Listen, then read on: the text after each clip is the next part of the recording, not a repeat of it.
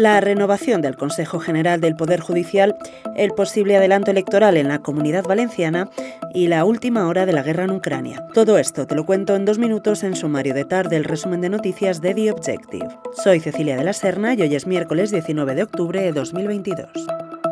Las negociaciones para cerrar la renovación del Consejo General del Poder Judicial se desarrollan entre el Partido Socialista y el Partido Popular, aunque estas formaciones no son las únicas que han entrado en las conversaciones. Las últimas informaciones apuntan a que ambos partidos estarían dispuestos a ceder algunos de los asientos que les corresponden en el órgano a sus socios preferentes dos para Podemos en el caso socialista y uno para el PNV en el caso popular. La distribución dejaría en minoría a la oposición, que contaría con nueve vocales en comparación a los once que sumaría el gobierno y sus aliados.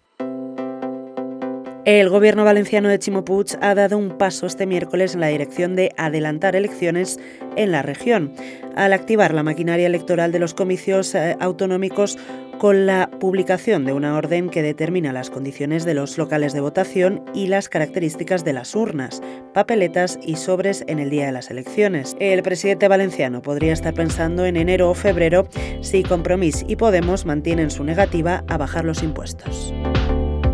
Para terminar, el presidente ruso Vladimir Putin ha decretado este miércoles la ley marcial en las regiones ucranianas de Lugansk, Donetsk, Zaporilla y Gerson. Son los cuatro territorios que Rusia reivindica como propios, tras los referéndums fraudulentos celebrados en septiembre. El presidente ruso ha acusado al gobierno de Ucrania de no reconocer la expresión democrática, ha dicho, de los ciudadanos en las cuatro regiones y de negarse, ha apuntado, a negociar.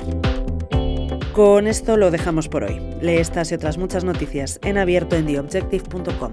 Mañana volvemos.